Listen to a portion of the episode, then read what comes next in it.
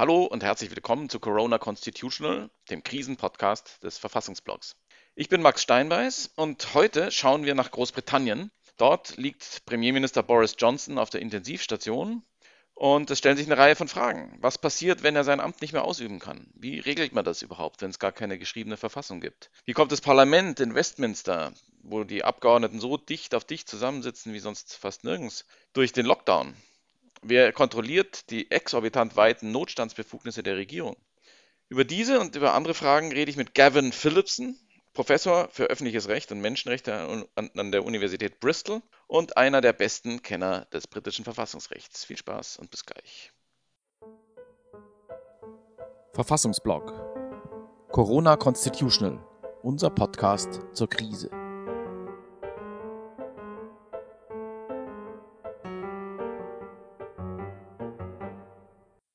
Very warm welcome to Gavin Phillipson. Gavin, it's great to have you. Thank you. The Prime Minister Boris Johnson is in intensive care, and the country has come close to a situation where it has to decide what happens if he actually dies um, or is incapacitated.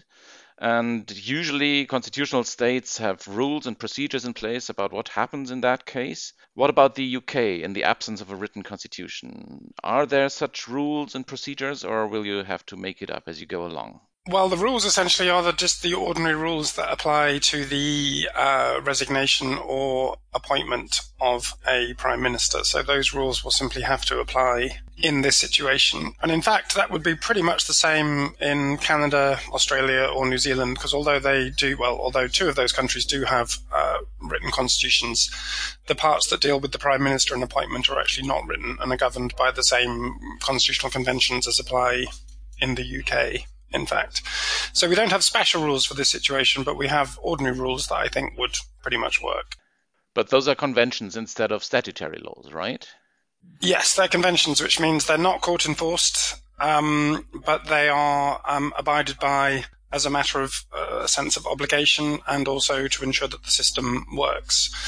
I mean, they sound, I'm, I'm sure, particularly to, to German listeners, like very fragile things on which to base a constitution. Perhaps surprisingly, many of them have existed for hundreds of years and have never been violated, particularly those surrounding the duties of the Queen as head of state. So, who would make the decision who becomes the interim successor? Would that be the cabinet or, or the crown, uh, Buckingham Palace? There isn't there isn't really a rule saying who would pick the interim successor, except that it would have to be something agreed by the Conservative parliamentary party. In all likelihood, it would be the cabinet. Um, essentially, the Conservative Party has to come up with a name which they put to the palace, and then the Queen appoints that person as to serve as interim prime minister. I think, in all likelihood, it would be the cabinet. They might consult the committee of backbench Conservative MPs, which is called the 1922 committee, just to check that they were happy with with with their suggested successor the idea would be that that person would serve for as short a time as possible, perhaps, you know, as little as three or four weeks. And the moment that they were appointed as a kind of interim prime minister, the Conservative Party would then very quickly hold a leadership contest to elect a new leader, and that leader would then be appointed as, as it were, permanent, well, for the next sort of several years, uh, prime minister until the next um, general election.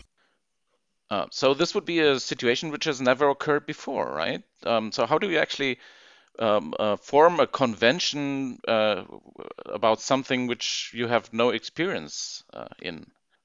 I haven't checked the, the kind of historical record. I'm sure there have been cases in the UK where prime ministers have become ill. There's certainly been cases where prime ministers have retired through illness and have been replaced in office. I can't, I'm not sure there's a case of a prime minister actually dying in office. That probably has happened at some point in history, but I can't think of the example. But essentially, it's just the same as if the prime minister decides to resign for any other reason. Um, there needs to be an immediate successor. So there must always be a prime minister, um, which is partly just in case, for example, there's a sudden attack by another state. So you, you can't not have someone in charge of the government at any given point.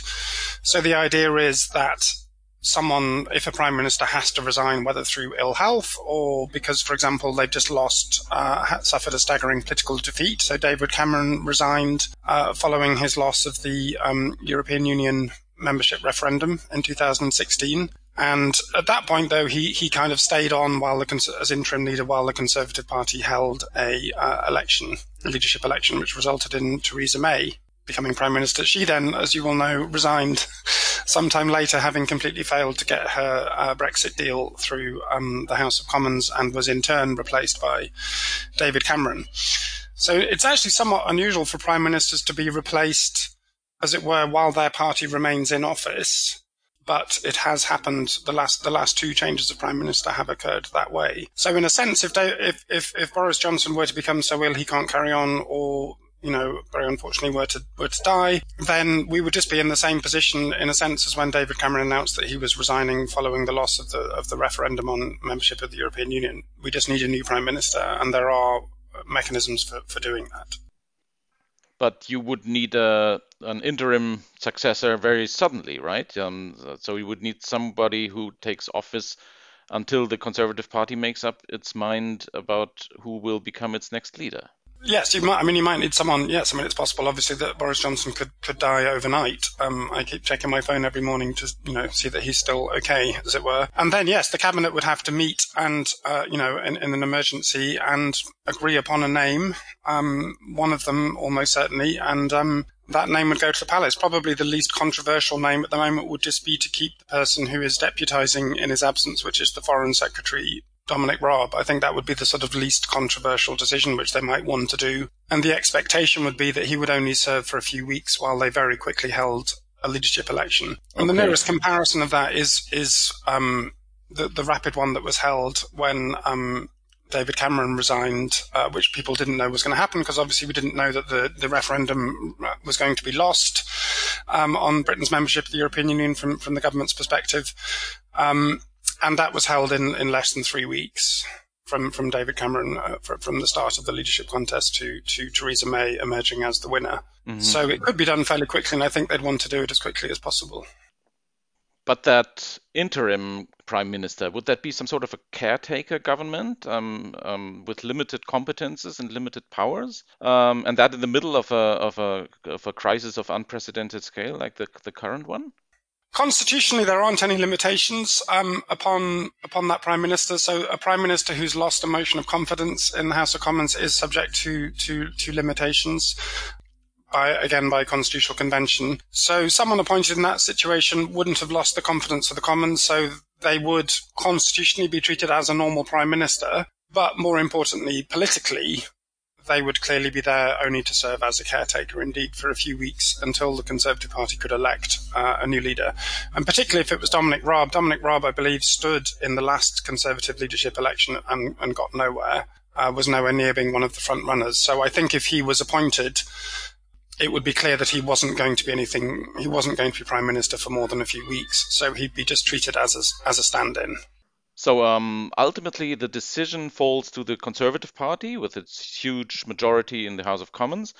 Um, and and they would have to pick a new leader for themselves, who would then become the new prime minister. And I imagine the there needs to be some sort of a process to elect that new leader. And in, at least in Germany, you would expect a, a, party conference to elect that leader. And um, in a situation of a national lockdown, it's it's extremely challenging to to hold that party conference, as our own Conservative Party is experiencing at the moment. So how is this um, being dealt with? How would that be dealt with in in in the UK?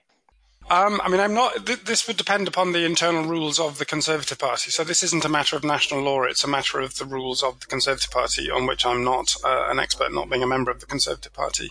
It's not necessary, as far as I know, to hold a, a special conference.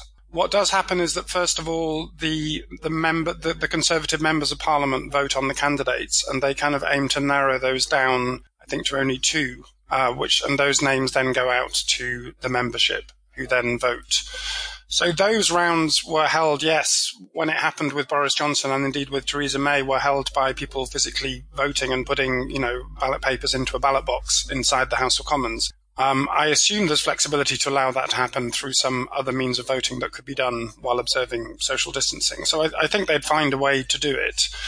I imagine that they would if possible, perhaps one to avoid it having to go to the members, because once it goes to the members, that means it, it takes much longer. Whereas if they can just agree amongst themselves and eliminate all the other candidates, um, then if there's no choice to go to the membership, then in effect the new leader can be decided just by the um, Conservative members of Parliament. I imagine because it would be quicker, they'd rather do it that way if they could agree upon mm. someone. And once the new party leader is picked and uh, gets appointed by the Crown, he would need uh, would need the confidence of Parliament of the House of Commons, right? And, yes, um, although that's a no, negative thing. So th- th- there's no confirmatory vote. So he would just become prime minister. In theory, the leader of the opposition could call a motion of no confidence, but if there's no chance of that succeeding, which I think there wouldn't be in this situation, then they wouldn't bother, and he would just become a normal prime minister. In effect. Okay. Um, is Parliament working right now with the lockdown? If you look at the Westminster Parliament with its narrow benches and people sitting uh, opposite to each other and basically breathing into each other's faces all the time, that appears to be a, a particularly unsuited um, sort of parliamentary architecture in, in, in in times of an, uh, a pandemic. So, so to which extent is uh, the, the the function of the parliament actually in place in this time of crisis?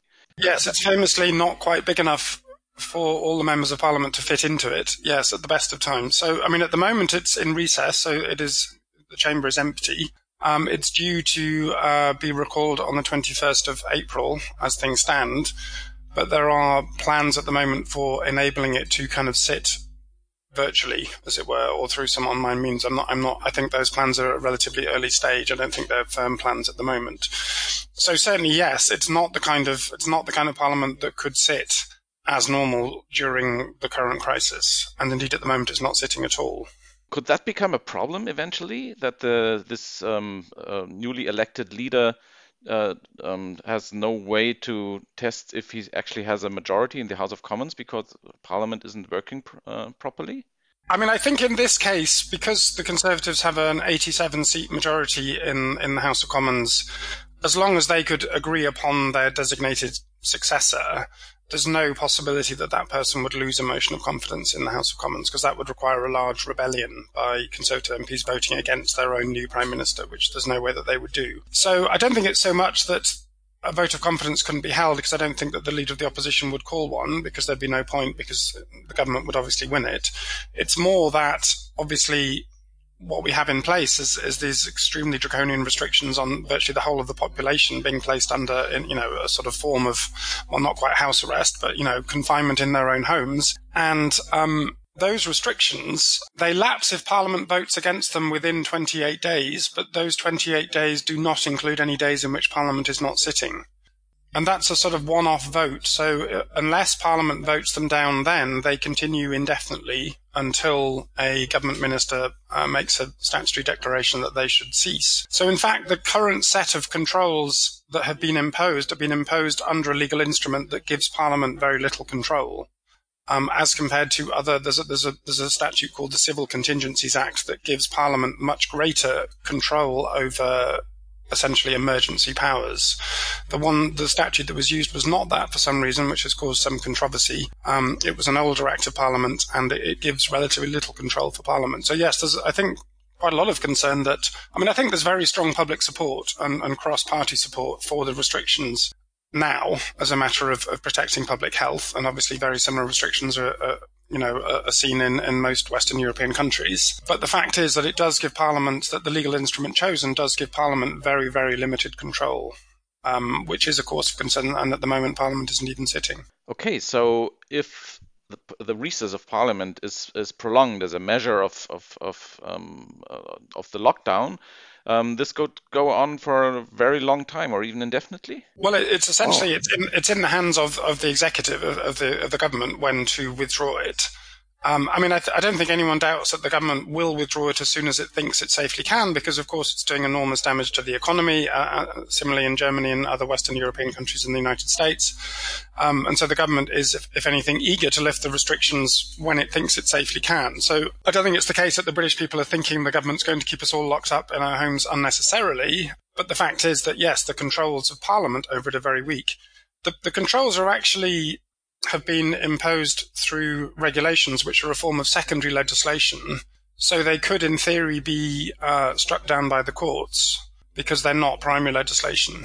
Um, so Ah, there is okay. there is still full judicial control over the um, over the regulations, and it may be that some legal challenges will be launched. I don't think any have as yet, to my knowledge. Um, but there Ah. in fact, a kind of healthy debate going on as to whether the regulations are perhaps outside the powers of the Act of Parliament under which they were imposed, and if so, they would be, in principle, vulnerable to being struck down um, by the courts.